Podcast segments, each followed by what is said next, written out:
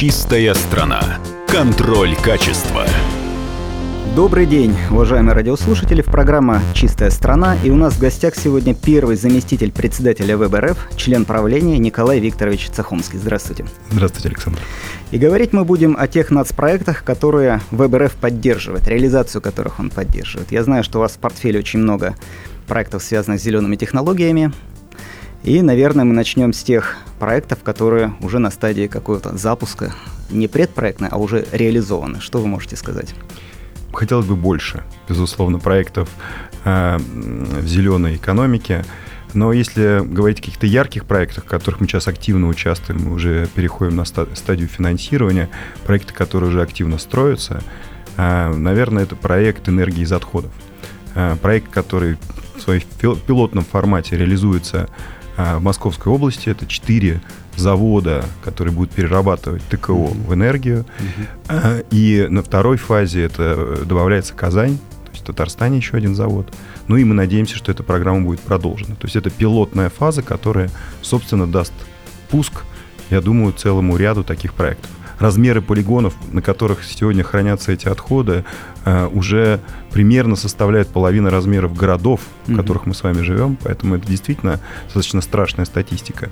Вот эти четыре завода будут перерабатывать примерно 25% э, ежегодных э, отходов, которые генерит город и область.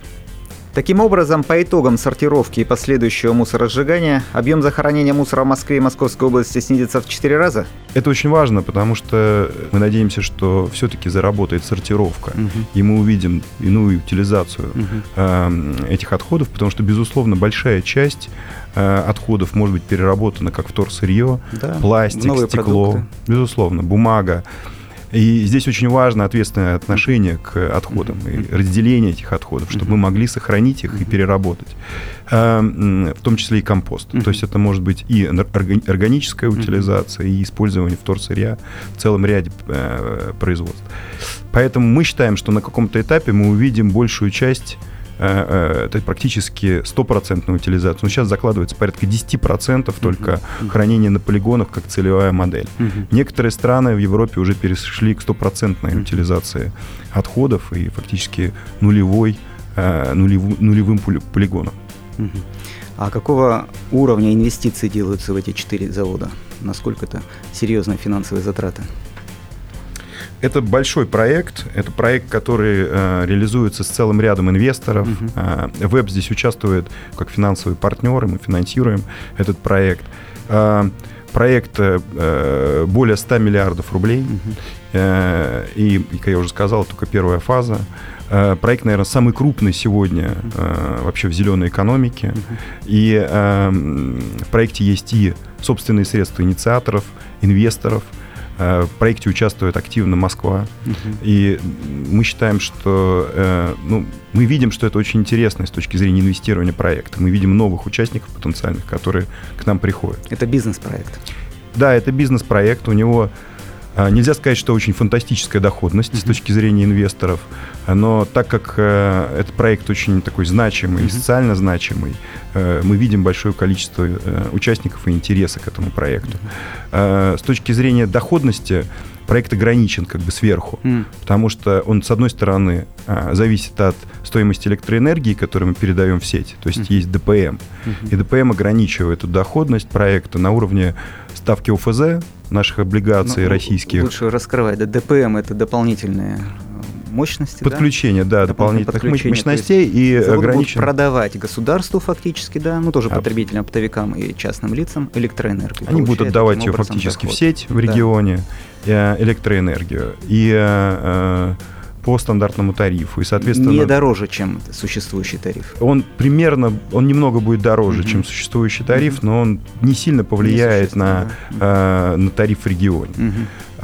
И этот, этот бизнес ограничен доходностью. Как я уже сказал, это стоимость облигаций Российской Федерации плюс 3,5%. То есть порядка 10% это то, что может заработать. Максимальная доходность доход. завода, да? Максимальная доходность Ну, это невысокая, конечно, доходность. То есть это социальный бизнес в большей части. Во многом это так. А скажите, вот эта термическая переработка мусора, сжигание мусора на тех заводах, которые будут в Подмосковье работать, там технологии японские, как я понимаю, используются, да? То есть российское оборудование там применяться не будет.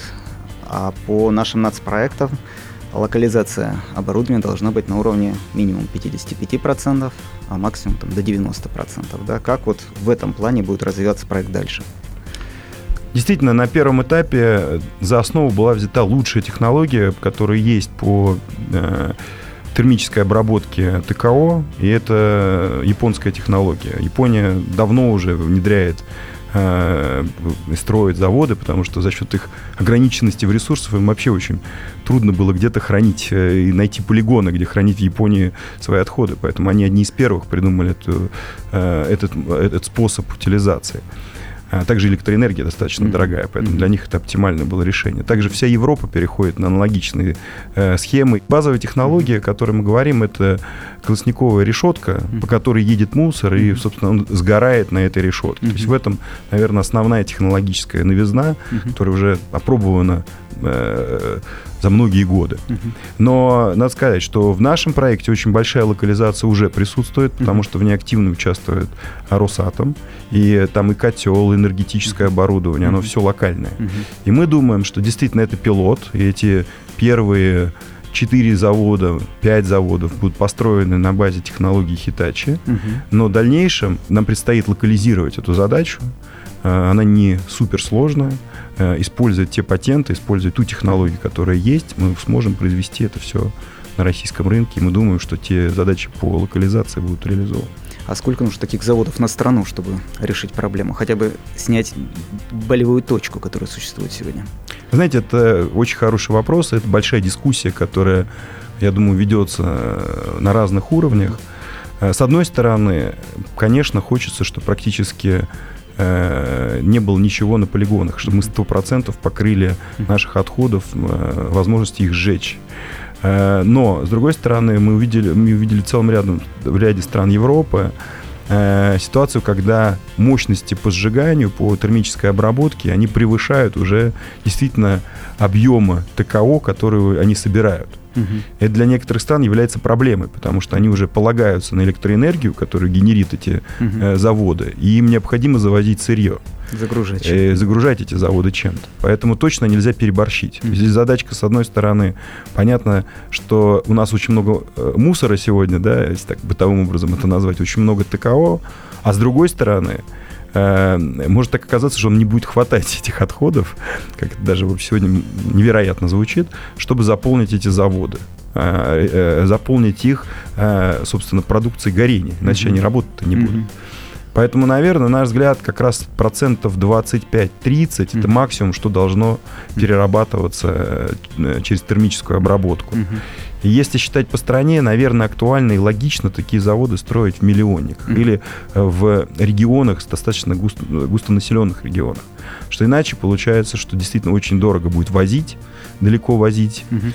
И э, ну, есть и некоторые исключения, например, юг страны, например, mm-hmm. где очень горный рельеф, где зачастую, чтобы утилизировать на полигоне мусор, необходимо проехать э, автомашине, э, наполненной мусором, э, она едет до 24 часов, чтобы до, доехать до полигона. То есть она несколько суток едет, на самом деле, до полигона. Дорогой и обратно едет пустая. Вот, поэтому, конечно, даже в регионе, где, может, и нет миллиона человек, но там логично строить такого рода заводы, там тоже, наверное, стоит об этом подумать. Мы считаем, что это примерно сейчас, это, опять же, пока э, предварительные оценки, порядка 25 таких заводов, помимо вот тех. Пяти, о которых я уже сказал, необходимо будет построить. А насколько опасны сами эти выбросы из заводов, насколько экология в этом плане может ухудшиться или не ухудшиться, раз технологии японские? Ну, я считаю, э, и, наверное, это подтверждают эксперты, что на самом деле э, э, реализация этих заводов существенно улучшит экологию, потому что альтернатива у нас вести на те самые mm-hmm. полигоны. А, почему это улучшит? Потому что есть э, несколько э, степеней очистки uh-huh. газов, которые э, образуются в результате этого сжигания.